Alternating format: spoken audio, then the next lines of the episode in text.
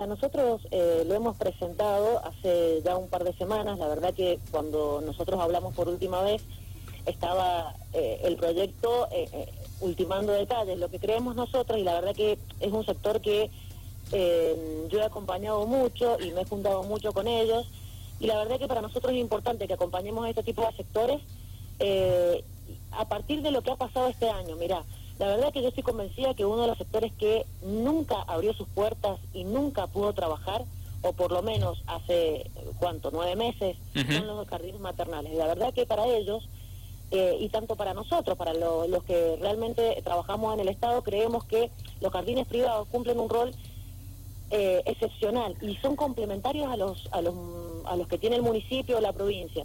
Entonces creo que nosotros tenemos que, en base a esto, aprender y sostener esto de que hay sectores en que sí o sí los tenemos que apuntalar. Es por eso que nosotros esa idea, esa idea que no es más eh, ni menos que eh, transferencias mensuales provenientes del sector, digamos, del Estado a, a estos a estos sectores a- o a los jardines privados, que tiene que ver, nosotros en esta idea lo que hicimos es autorizar un fideicomiso en donde se le hace el, un aporte inicial del gobierno, que se utilizan tanto recursos como pueden ser un porcentaje de los recursos de ingresos brutos, eh, recursos nacionales que por ahí eh, tengan alguna afectación específica, porque sabemos que de la nación también eh, han, han venido ayudas y siguen viniendo eh, en favor de estos sectores. Y eh, hay otras hay otros ingresos que también se pueden ver en la provincia, que por ahí no son utilizados o eh, los dejan no de, no de manera, digamos, rápida, que son, por ejemplo, eh, las herencias vacantes, ¿no?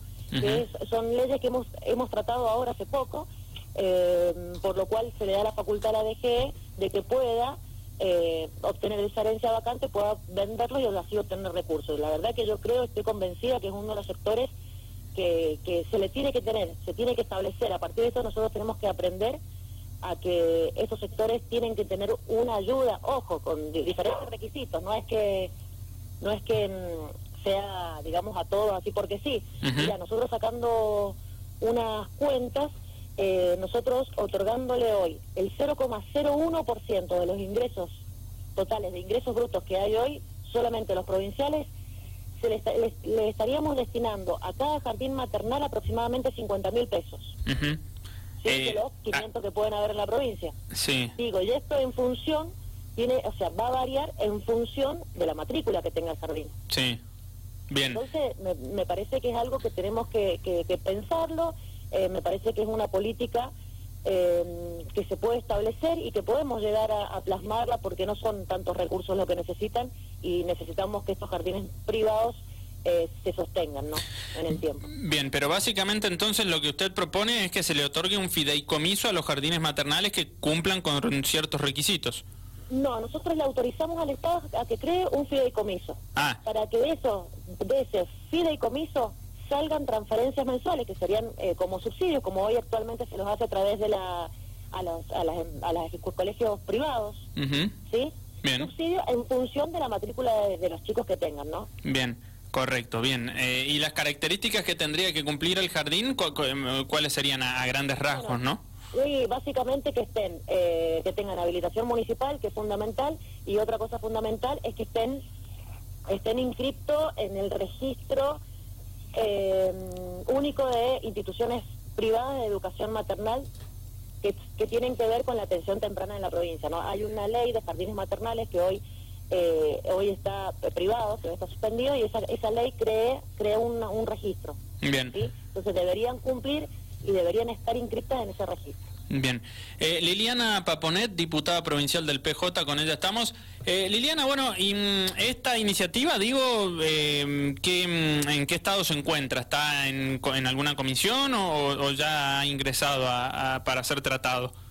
No, no, están en, está en comisión, todavía no ha sido tratado en función, o sea, no ha estado eh, en el orden del día de la comisión, pero esperemos que, que pronto. Nosotros pensábamos que por ahí en el presupuesto venía algo referente a esto, en base a este sector, eh, pero no, no vino, así que eh, trataremos de, de seguir insistiendo que con este con este proyecto o, poner, o por lo menos con esta iniciativa, ¿no? Ujú.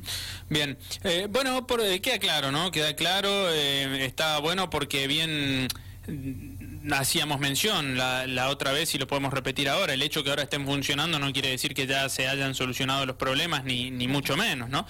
No, y que tenemos que tratar y que tenemos que tratar de que no vuelva a pasar esto. Acordate que es un sector que no funcionó, Joaquín. Mm. O sea, funcionó ahora a dos semanas, pero no funcionó prácticamente.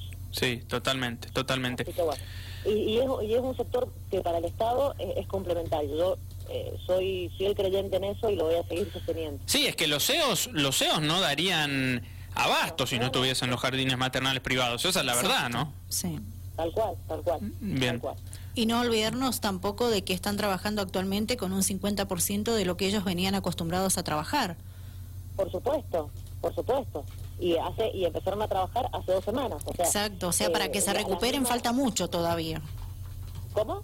Para que se recupere todo lo perdido, digo, falta mucho todavía. No, falta muchísimo, falta muchísimo. Esperemos mm. que lo logren, esperemos que, que, que, estén y que, bueno, y que tengan ayuda, eh, bueno, del municipio creo que eh, han tenido ayuda, les ha ido muy bien tampoco son paliativos, no es que le solucionan el problema. Exacto. Eh, desde, la, desde la Nación creo que están también algunos los que han podido obtener los, los, los ATP eh, y por ahí de la provincia no sé si han podido recibir al, estas, estos pequeños préstamos que daba el Fondo de la Transformación, pero a ver, ¿cuál era el problema?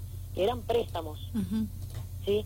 Y no tenían mucho plazo de gracia, entonces eh, digamos, con qué recursos, creo que creo que sacaron uno de seis meses, con qué recursos iban a obtener, o sea, iban a pagar esos préstamos si no tenían recursos. Exacto. el, planteo que nos hacían ellas. Así que bueno, bueno, esperemos que, que el año que viene estén mejor y que bueno, que, que, la verdad que entre todos podamos podamos apoyar a estos sectores que son verdaderamente importantes. Mm, bien. Bueno, eh, Liliana, por otro lado, ¿no? Dejando este tema que está más que claro cuál es la idea, le quiero preguntar también por un programa provincial Mi Bici Segura, ¿no? Que así se denomina esta iniciativa que también está impulsando. Eh, sí, Joaquín, vos sabés que, déjame que te comente, que esto es un programa que, es, eh, que está a nivel mundial y que ya en algunas provincias, eh, de hecho, ya lo aplican. Es un programa que empezamos a trabajar antes de, de, la pandemia, pero que bueno, que quedó suspendido porque hubieron otras prioridades eh, antes que esta, ¿no? Y bueno, y ahora lo hemos, lo hemos, lo hemos podido retomar primero, eh, porque a ver, ¿qué tiene que ver, cuál es el objetivo de este programa? Es facilitar eh, e incentivar el uso del transporte sustentable. En esto, ¿qué quiero decir? Es la bici. Nosotros hemos visto que ahora últimamente, eh, digamos, mayor cantidad de gente anda en bici, por ejemplo, en este contexto de pandemia, que bueno, que, que digamos, por el contexto mismo es donde eh, eligieron este medio de transporte, algunos vecinos porque a lo mejor el transporte público, lo que es colectivo, no funcionaba. Eh, entonces lo que nosotros pretendemos en con este programa era, eh, digamos, como que la bicicleta sea el único medio de transporte o uno de los medios de transporte más, eh, más principales. No solo por, a lo mejor por la salud que uno hace, por mejoras físicas o emocionales, sino también porque es, es un medio de transporte claramente eh, sustentable y que ayuda al medio ambiente. Nosotros tenemos que en la provincia, eh, cuando, no sé si vos te acordás cuando se crea el municipio, allá con la ley 8051 de ordenamiento territorial, mm. bueno, ahí se crea y ahí es cuando en ese, con, ese municipio la misión que tenía era, eh, digamos, abordar temáticas socioambientales. ¿sí? Entonces, junto con eso, eh, uno de los una de las principales aportes que se hizo en el municipio y, de los lineamientos que tenían era la promoción de la bicicleta para eh, digamos eh, digamos era promocionar el uso de la bicicleta y en eso eh, crear em, red de ciclovías suponte que hace poco salió en el Gran Mendoza que, que bueno que iban a hacer una red de ciclovías para incentivar justamente este medio de transporte. Bueno esto que tiene que ver justamente con esto donde eh, perdón, y déjame que te aclare algo, en la ciudad de Mendoza, una ordenanza eh, el, salió dictada del Consejo que tiene que ver con esto, con la obligatoriedad de que las playas de estacionamiento tengan su lugar eh, para las bicicletas. No sé si me va siguiendo. Sí, sí, sí, te sigo, te sigo. Bueno, la verdad es que nosotros, como, como es un programa que nosotros veníamos trabajando, que nos parecía interesante, por esto que yo te digo, por el cuidado del medio ambiente, porque a la vez em, produce mejoras físicas eh, en, la salud digamos, ¿por qué no nosotros lo pensamos en una en una ley provincial que de hecho en muchos lugares del mundo ya está? Y la idea era, eh, obviamente, estimular el uso de este medio de movilidad, sí, junto con en el programa em, diseñar la remodelación de al menos un espacio previamente destinado al, auto, al estacionamiento de autos que vaya destinado a bicicletas, ¿no? Y brindar y brindar a los propietarios de estaciones de las de los estacionamientos, de playas de estacionamientos o cocheras, algunos beneficios para que ellos eh, tengan la posibilidad de, de, dejar una infraestructura para, para, esta, para, la, para que nuestra bicicleta, para que la persona que quiera ir, porque muchas veces vos decís, bueno, voy a agarrar la bicicleta, voy al centro, ¿y a dónde la dejo? Claro. ¿Sí? Entonces, ¿qué haces con eso? Bueno, empezás a, a pensar en el servicio, en el colectivo o en el auto o entonces, bueno, la idea es incentivar el uso de la bicicleta para que de esta forma eh, las personas que quieran andar en bicicleta vayan a las playas de estacionamiento y tengan un espacio eh, para que su bici esté guardada y vigilada, ¿no? Mm, bien. Y así de esa forma brindarles desde el Estado provincial algún beneficio impositivo. Bien, a la playa de estacionamiento a la playa de estacionamiento, sí, claro, claro. Correcto. Bien. Ojo, esto es, un, es algo que ya se hace en muchos lugares del, del mundo y ahora en Mendoza, lo, que, lo cual me pareció fantástico y me parece que cuando uno tiene ideas eh, buenas, ¿por qué no eh, poder mm, poder expresarlas en toda la provincia? Así que la verdad que, que me pareció fantástico y por eso es la, creación de este programa. Bien. Me encantó, te digo, me encantó. Eh, la verdad que a mí particularmente lo que es el cuidado del ambiente eh, es muy es muy entretenido y me parece que necesita de todo un poquito y es cultura es que todos vayamos aprendiendo todo el tiempo así que nada eh, para mí es bueno no lo puedo, ¿qué, qué, te puedo decir yo mm. para mí es, es muy entretenido me parece que, que, es un es un buen comienzo bien bueno eh, Liliana para finalizar cortito eh, le quiero preguntar también hace poco, eh, o, no sé si tan hace poco, pero en alguna conversación que tuvimos con usted, también nos habló de una iniciativa que buscaba suspender los intereses por falta de pago en los impuestos provinciales, ¿no? Eh, producto de la misma pandemia también, iniciativa suya. Eh, por eso es que le consulto, ¿qué, qué pasó con eso?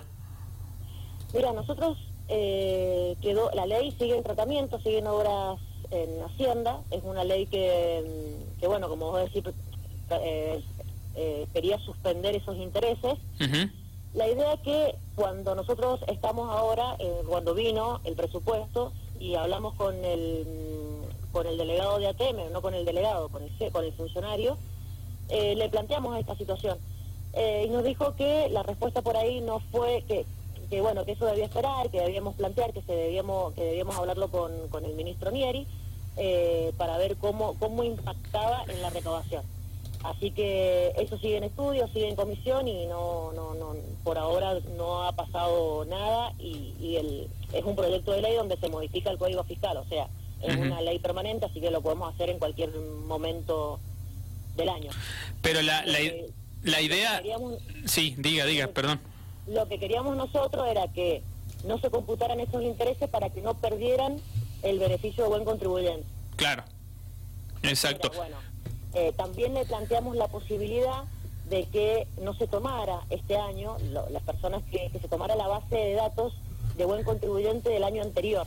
Eh, y bueno, no nos dijo que, que, eso que lo iba que lo iba o sea, que se, lo iba a tratar y iba a ver, pero hasta ahora nosotros como son proyectos que quedan ahí y ellos no no me dio mucha mucha luz mm, Bien. Eh, para eso. Bien, y usted, eh, habiendo trabajado en la Dirección de Recaudación de la Municipalidad en su momento, ¿qué visión tiene con este ida y vuelta, ya que estamos tocando el tema dinero, ¿no? Eh, o las arcas provinciales en este caso?